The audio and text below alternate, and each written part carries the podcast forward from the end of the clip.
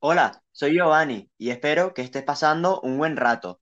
Soy el presentador de este podcast y hoy cuento con mi compañero de clases Daniel. ¿Cómo se encuentra Daniel? Mm. Hola, buenas. La verdad es que me encuentro perfectamente. Perfecto. Entonces, empecemos con nuestro tema de esta ocasión, el cual es las enfermedades de transmisión sexual y consejos para evitar tanto contraerla como pasarla. Vale, entonces empezaré definiendo lo que es una enfermedad de transmisión sexual. Estas, eh, como su propio nombre indica, son enfermedades que se traspasan de una persona a otra mediante la mantención de relaciones sexuales. Y esas enfermedades pueden significar un problema para la pareja que lo contenga, pues la mayoría de estas enfermedades son de infertilidad. Wow, después de esa explicación, tengo una pregunta que hacerle. ¿Cómo podemos identificarla? Pues dudo mucho que una persona sea consciente de que es infértil. Exacto, una persona no puede saber es posible. La única manera de saberlo sería consultando al médico para que pueda hacerte unas pruebas que determinaran si tienes alguna enfermedad de transmisión sexual.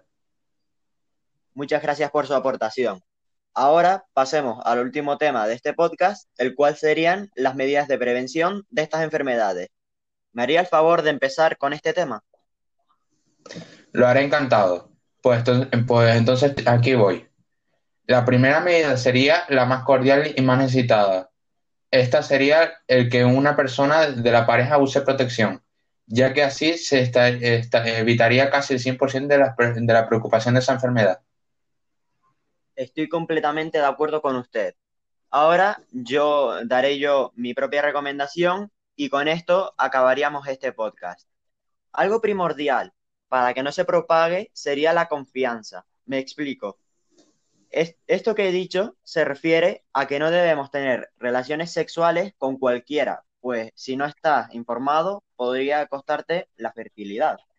Por lo cual, se debe tener una confianza con la persona con la que vayas a tener relaciones sexuales. Con esto terminaría este podcast, así que antes de acabar, quería darte las gracias, Daniel, por participar en este podcast. Es un placer, es un placer haber participado en este podcast, así que le doy las gracias por esta invitación. Pues sin más que decir, me despido de este podcast. Una vez más, soy Giovanni y espero que este podcast te haya servido de ayuda para recapacitar sobre ti mismo.